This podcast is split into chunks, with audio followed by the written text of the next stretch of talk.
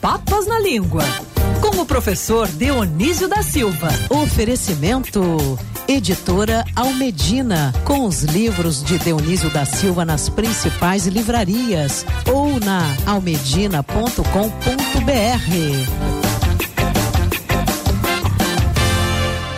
Levava uma vida sossegada. Gostava de sombra e água fresca. Meu Deus, quanto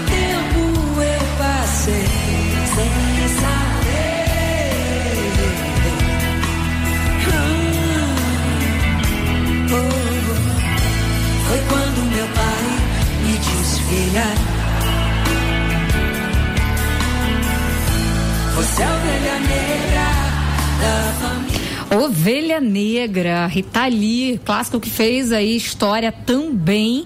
E eu vou chamar o professor Dionísio da Silva para explicar um pouquinho da escolha, né, dessa música para a gente trazer aqui na coluna de hoje. Tudo bem, professor? Bom dia.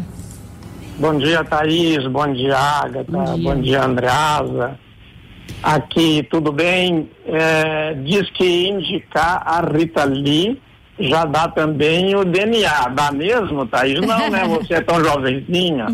Eu sou jovenzinha, mas eu curto, confesso que gosto bastante. É, eu acho engraçado eles criarem essa categoria, porque então eu que gosto muito de música medieval, tenho uns 800 anos, né? Mil e poucos, né? Então não tem nada a ver temporal, com, com, com a idade. Temporal, tudo é temporal. É, a arte é atemporal, bem lembrado. E coisa boa fica, né, professor?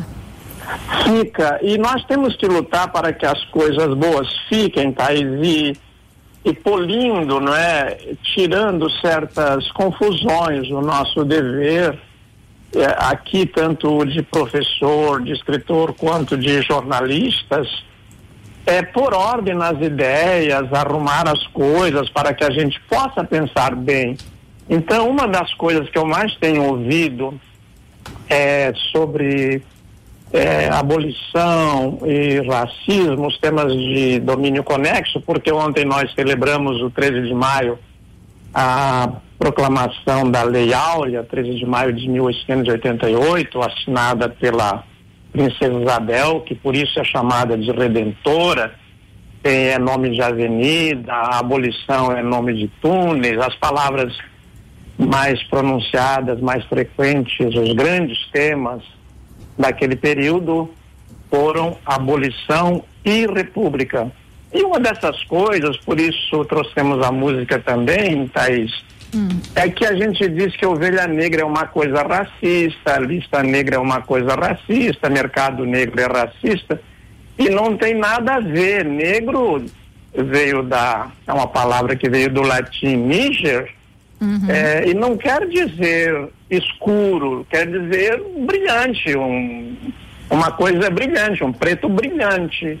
É, o que faz o preconceito? O preconceito deforma a palavra e usa contra uma raça, contra uma sexualidade, contra uma nacionalidade, não é? Uhum, é eu verdade. estou lembrando aqui uma conversa, tá, só para concluir isso aqui, que eu, que eu tive com, com queridos amigos como para a minha glória, Martinho da Vila é meu ex-aluno, né? Uhum. É, ainda que à distância. O escritor Tom Farias, que escreveu esse livro belíssimo sobre a Carolina, é, a gente sempre, quando se encontra, comenta isso, é com frequência que comentamos.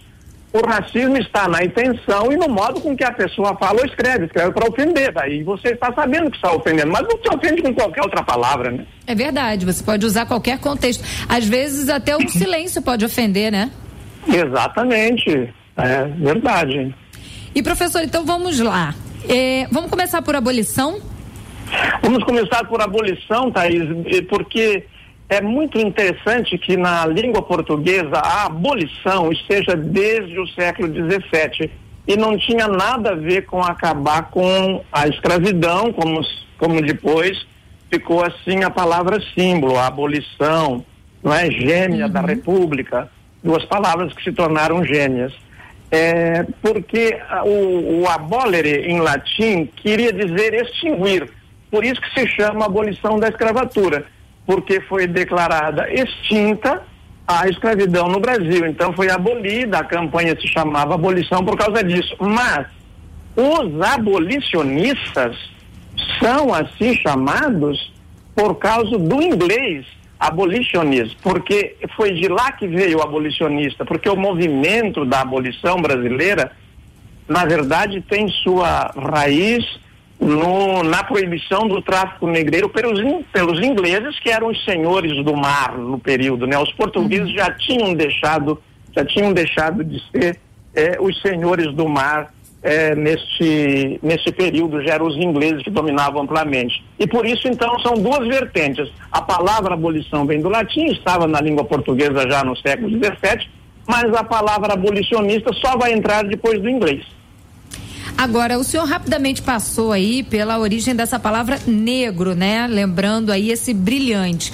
E tem algumas palavras que o senhor também citou, algumas expressões, na verdade, que trazem essa, esses desdobramentos. Mercado negro e lista negra. Vamos para essas expressões que acho que a gente entende o contexto mais geral, né? Sim.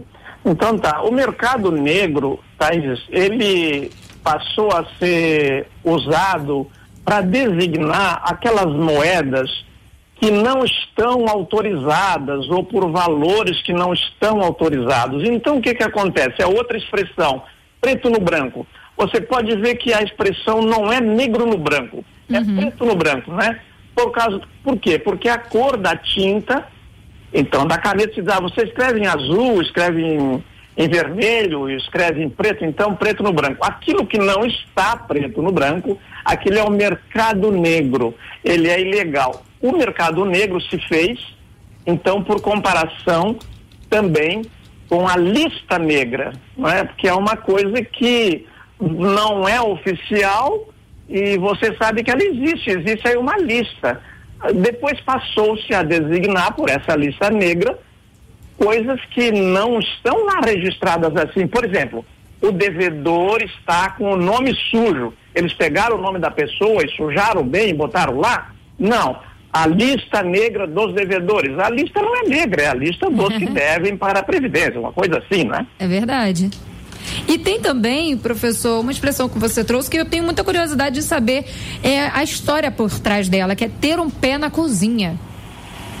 É, esta sim é preconceituosa duplamente, porque ela é preconceituosa também é, do ponto de vista sexual, né? Uhum ter um pé na cozinha significa que o patrãozinho ou o patrão saiu da sala onde era o lugar dele, o lugar de mando, de poder, e foi lá no lugar onde as escravas trabalhavam, e lá ele é, concebeu um filho, que é o, o, o bastardo, mas que foi, foi considerado então o seguinte, quando você quando você é não quer assumir isso, ou tem a, a, esta mistura, você diz, ah, eu tenho um pé na cozinha. É preconceituosa sexualmente por quê? Porque não era sempre assim que acontecia, não é? é às vezes foi o não escravo que foi lá né? na cama da dona, né? E não o contrário. E, e, em todos os sentidos, e reforçando sempre o que 99,9% das vezes não era consensual, né, professor? É, no caso do, na maioria das, na, quando o pé era na cozinha, é. nós tínhamos oficializado é, também misturados, na verdade, uhum. vários crimes. Aí misturam, Thaís, porque, por exemplo, o Gilberto Freire, no caso da Grande Incesala, ele dá uma versão de que houve assim uma convivência mais harmônica do que em outros tipos de escravidão, a escravidão no Brasil, mas isso depois foi seriamente revisto. Agora, Thaís, eu gostaria muito que esses temas, não é? Uhum. é? quando, quando voltam assim, porque volta e meia eles voltam, porque se faz bem voltar, proclamar que um dia a gente eh, foi importante a Lei Áurea, claro que foi importante, mas a emancipação dos negros não foi concluída. Eu aproveito aqui para lembrar, porque nesse programa temos a participação também de um editor, que o escritor, o maior escritor que já tivemos, disse uma frase fantástica. Que bom, saiu a abolição, né? Emancipado o, o emancipado o negro, falta agora emancipar o, o branco. Uhum. E esta frase, ela nem sempre foi bem interpretada. O Machado quis dizer que quando você está oprimido, a sua cor é, não vai pouco importar, não é? porque você encontra a própria palavra escravo, os primeiros escravos que vieram aí, os, de onde veio a palavra, né, escravos, eram brancos, eram povos eslavos. Mas o que, o, o, que, o que ocorre é que no Brasil a emancipação do negro não foi, é, não foi concluída, porque os piores empregos estão com eles, quer no sexo masculino, quer no feminino é, quer dizer, as mulheres que precisam trabalhar, os homens que trabalham, é, todos os gêneros que trabalham, aqui se estende a todos os gêneros. Quando vem esta marca, os, os preconceitos estão muito embutidos e muito difíceis de tirar dali, né? O nosso combate tem que ser todos os dias. E professor, aproveita a ocasião, até por conta de um gancho, como a gente fala no jargão jornalístico, de uma situação que vai acontecer, trata também sobre essa questão eh, do racismo na literatura, né? Dessa discussão que já vem aí de algum tempo. O plenário do STF, ele julga no dia 15, ou seja, amanhã, o caso que se arrasta há muito tempo, há 10 anos, envolvendo um dos maiores nomes também da literatura brasileira, que é o Monteiro Lobato. Acusado de racismo, vai a julgamento, é o mandado de segurança, movido pelo Instituto da Advocacia Racial e Ambiental e a ARA pedindo a anulação do parecer do Conselho Nacional de Educação, ainda na época do governo Lula, que, segundo né, o responsável pela, por essa ONG, teria liberado a adoção nas escolas do livro Caçadas de Pedrinho, que teria, na interpretação dele, referências ao estereótipo fortemente carregado dos negros e, eh, obviamente, nesse caso, fazendo referências racistas de acordo com essa instituição. Então, a gente trata dessa questão amanhã também na programação por conta desse julgamento do STF. Olha, você lembrou muito bem, Thaís, porque são os exageros de parte a parte. É, daqui a pouco os anões se organizam e não pode Branca de Neve e os sete anões também. É, haverá várias distorções. Eu fico com o provérbio latino muito a propósito, eu, eu estou ao lado de boas causas, quero sempre ficar. Então, estou sempre, sempre estarei contra a censura. O que nós temos Professor. que fazer é fazer ler o Monteiro Lobato e explicar por que, que ele refletiu aquilo naquele tipo de literatura. Professor, você sabe que eu sou seu amigo, nós somos amigos, né? Então, os amigos devem ser elogiados. Essa aula que o senhor nos deu hoje é a demonstração no Senhor, professor Dionísio da Silva, do que seja um espírito livre, um homem livre, livre para pensar para dizer o que pensa, para apontar os erros e para estimular o debate público. É isso mesmo. É preciso ler Monteiro Lobato, uma obra extraordinária. Ah, mas aqui temos um problema. É, bom, a obra foi escrita naquela época. Nós estamos lendo nesta. Vamos discutir o que mudou na nossa sociedade de lá até aqui. Aí sim, aí eu topo o debate. Mexer, proibir, adulterar uma obra, criminalizar uma obra como a do Monteiro Lobato, e não apenas aquela, é aí sim o crime, professor Dionísio. E o que é um crime é perder a live do professor no sábado. Que horas que vai ser, professor? Explica um pouquinho pra gente. Aliás, um defensor intransigente dos índios, ele criou o diretório para liberar os, os, os, os, índios da escravidão, né? Vai ser às 11 horas no Filosofia na Praia. Eu vou falar sobre o Marquês de Pombal, na cidade dos Padres. Vou tomar o Marquês de Pombal é, como referência solar do meu romance A Cidade dos Padres, que eu publiquei lá no Longínquo, em 1986. Meu editor disse: Ó, oh, vou publicar, mas não vai vender, Dionísio, está muito complexo, porque começa no século XIII, termina no governo Figueiredo. Mas esse livro vendeu tanto que saiu em três edições simultâneas, em capa dura, bolso e brochura.